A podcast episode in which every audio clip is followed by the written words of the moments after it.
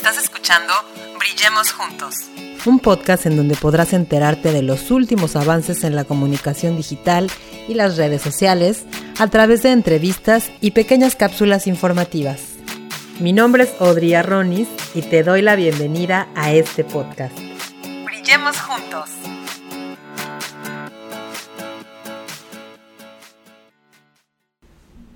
Hola, ¿cómo están amigos? Bienvenidos a un episodio más de Brillemos Juntos.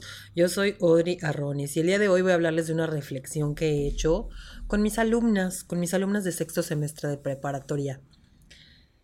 Ya les conté, bueno, si no les he contado, también soy maestra, me encanta dar clases a adolescentes. Anteriormente era maestra a tiempo completo, hoy en día ya no, tengo mi agencia de marketing, pero sigo dando clases porque me gusta muchísimo compartir con adolescentes. No saben lo mucho que aprendo con ellos.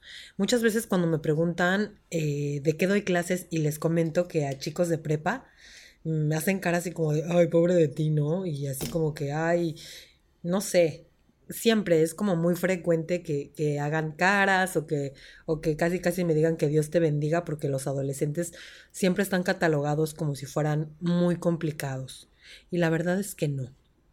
La verdad es que yo adoro trabajar con adolescentes porque me enseñan muchísimo, me transmiten su energía, su juventud, son sumamente divertidos.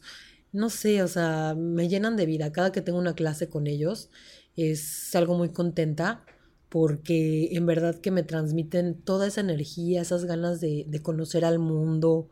Me encanta. La clase que imparto a alumnos de sexto semestre es comunicación. En, en, este, en esta materia de comunicación, pues nos enfocamos mucho en los medios de comunicación y su influencia. Y hoy en día, pues lo que más influye dentro de los adolescentes definitivamente son las redes sociales. Y a propósito del 8M, el 8 de marzo, el Día de la Mujer, del mes de la mujer, que es marzo, eh, quise hacer esta reflexión, esta reflexión con apoyo de los Instagrams de mis alumnas, denominando este, este ejercicio las redes sociales tóxicas o liberadoras. La verdad es que las redes sociales son ese lugar en donde confluyen a la vez machismo, donde confluye el empoderamiento de las adolescentes, el feminismo, pero en realidad el algoritmo de las redes sociales espanta un poco. No sé si ya vieron el, documental llamado El dilema de las redes sociales. Si no lo han visto, definitivamente les recomiendo muchísimo que lo hagan porque nos explica muy bien cómo funcionan las redes sociales, cómo los algoritmos nos van mostrando cosas que según ellos nos interesan, pero que no necesariamente es así, sino que más bien nos inyectan esas ideas y nosotros muchas veces nos pues nos las adjudicamos, nos las tragamos, como quien dice, ¿no? Y con, con los adolescentes, pues esto es aún más, porque son más vulnerables definitivamente. Entonces, bueno, si nos metemos a un grupo eh, de, teléfonos móviles de Instagram de las adolescentes para ver qué influencia eh, tienen, qué influencia tienen, qué cuentas les muestra Instagram y cómo influyen los estereotipos de género, y también cómo facilitan el acoso sexual, la verdad es que sí nos da, nos da miedo. ¿Qué podemos ver en estos feeds de las chicas? Uñas, maquillaje, explicación del síndrome de la, impostora, modas, recetas, dietas, consejos para evitar relaciones tóxicas, influencers, influencers y más influencers, mujeres llenas de cuerpos perfectos, también salud mental, videojuegos, videojuegos, actores bien guapos, fútbol. Pues eso es básicamente lo que encontramos cuando entramos en las redes sociales de las adolescentes. Concretamente, sugerencias de contenidos que la app de Instagram mm, les ofrece a las chicas, en total un número de, de 10 chicas de entre unos 17 y 18 años.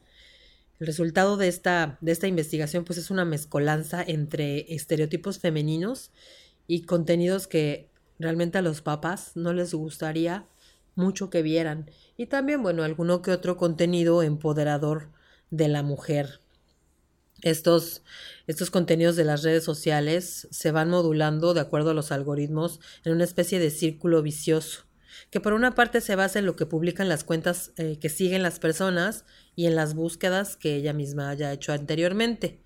Pero entre este, digamos, eh, promedio, Los algoritmos también van colando contenidos que responden a sesgos de género que no están nada bonitos. Si eres chica o si eres chico, la, la, red te va a conducir a ver cosas diferentes, es decir, no le muestra lo mismo a chicos que a chicas. Y esto pasa sobre todo en la publicidad, sobre todo en la publicidad. El marketing que, que se utiliza para segmentar viene a ser muy patriarcal.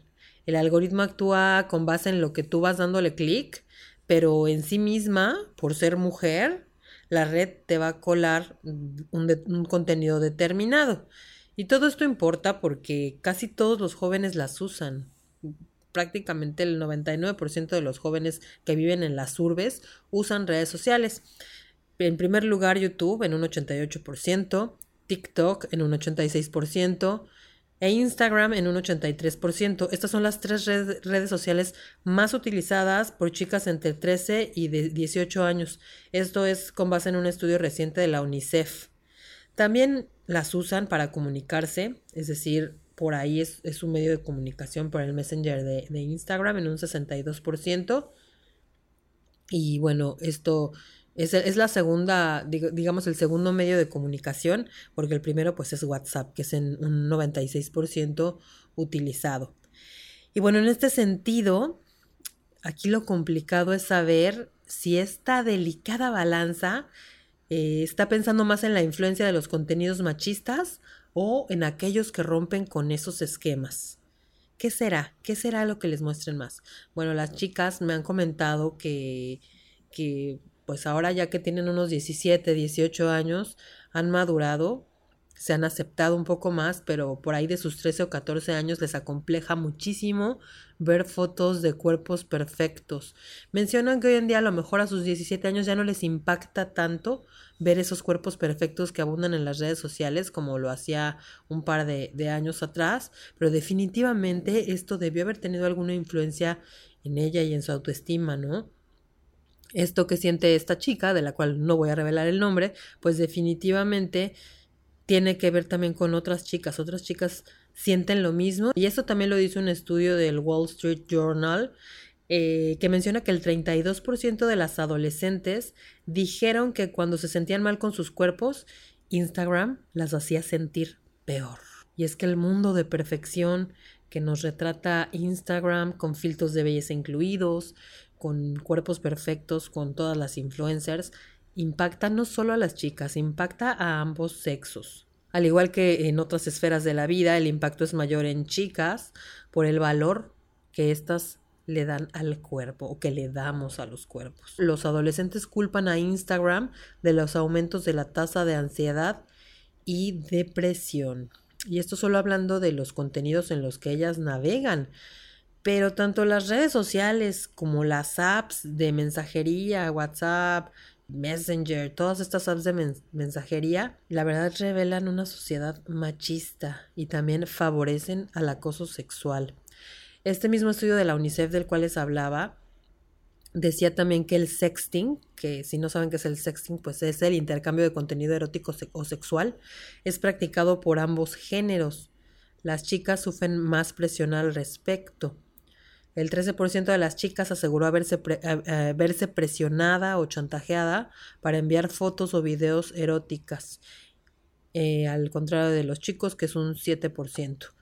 Ya hoy en día los chicos, esto del sexting es el pan de cada día. Nosotros no lo comprendemos porque no, no somos de su generación, pero hoy en día mandar el pack, como ellos mismos dicen, es súper habitual. Entonces hay que tener mucho cuidado como padres. Las redes sociales son muy buenas, sin embargo, para los adolescentes pueden no serlas tanto por todas estas cosas que estamos mencionando. Y si hablamos del machismo, pues se exacerba en todas estas redes sociales. Definitivamente sí, las redes sociales también son un espacio de liberación, son un espacio en el cual puedes encontrar contenido también feminista, contenido también que, que pues te ayuda a reflexionar y a pensar por ejemplo, un post de, de nuevas palabras, se llama esta cuenta. No es normal que en una relación le cedas el control a tu pareja sobre tus redes sociales. ¿Y qué es el síndrome de la impostora? Son unos ejemplos de estos posts. Y pues bueno, esto nos, nos, da a entender que también hay contenido que les ayuda a empoderarse, ¿no? Y es que las redes sociales sí tienen su lado negativo, pero también tienen su lado positivo. Son un maravilloso entrelazado de cuentas dedicadas a dar información de salud mental, de conciencia feminista, de diversidad y algunos otros nichos para las adolescentes que se salen de ese sesgo de género lugares donde pueden obtener ayuda para casos de violencia y las mismas ONGs de ayuda y organismos oficiales. Todos estos también están en las redes sociales y pues utilizan las redes sociales para sus campañas de concienciación. Y estos son los mensajes que deberían de ser más extendidos por los algoritmos de las redes sociales. Estos mensajes, eh, pues, que realmente empoderan a las mujeres. Y si hablamos del 8M, del 8 de marzo, del, del movimiento feminista, las redes sociales definitivamente han sido clave para que esta información en relación al 8M se multiplique, se multiplique la difusión de mensajes y de manifestaciones. Ya, ya no solo te manifiestas en las calles, también te manifiestas de forma digital. Entonces las, las redes sociales en este sentido también pueden ser nuestras aliadas.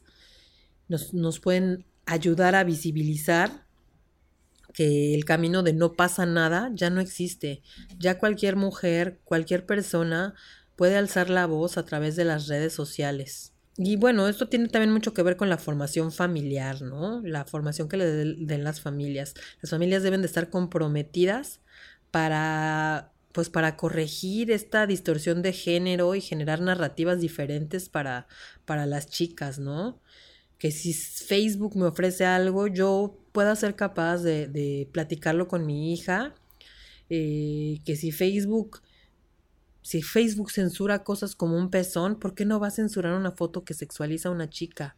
Hay tanta sexualización de las, de las chicas en Facebook, en Instagram, que definitivamente son cosas que, que pues los magnates de, de, de estas redes sociales deberían de estar realmente alertas, ¿no?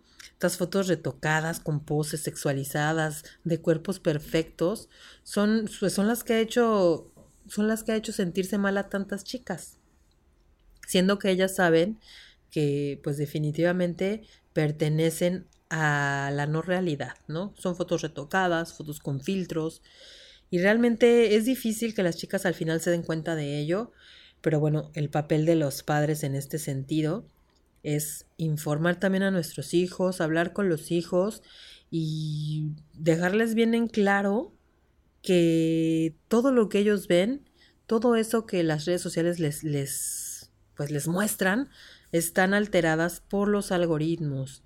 Repito, si no han visto este documental del dilema de las redes sociales, es muy importante que lo hagan y si lo pueden hacer en compañía de sus hijos, si tienen hijos adolescentes, va a ser una herramienta muy importante para que ellos tengan la capacidad crítica de saber qué está bien, qué está mal y de darse cuenta de que todas esas cosas que ven en las redes sociales no son del todo ciertas.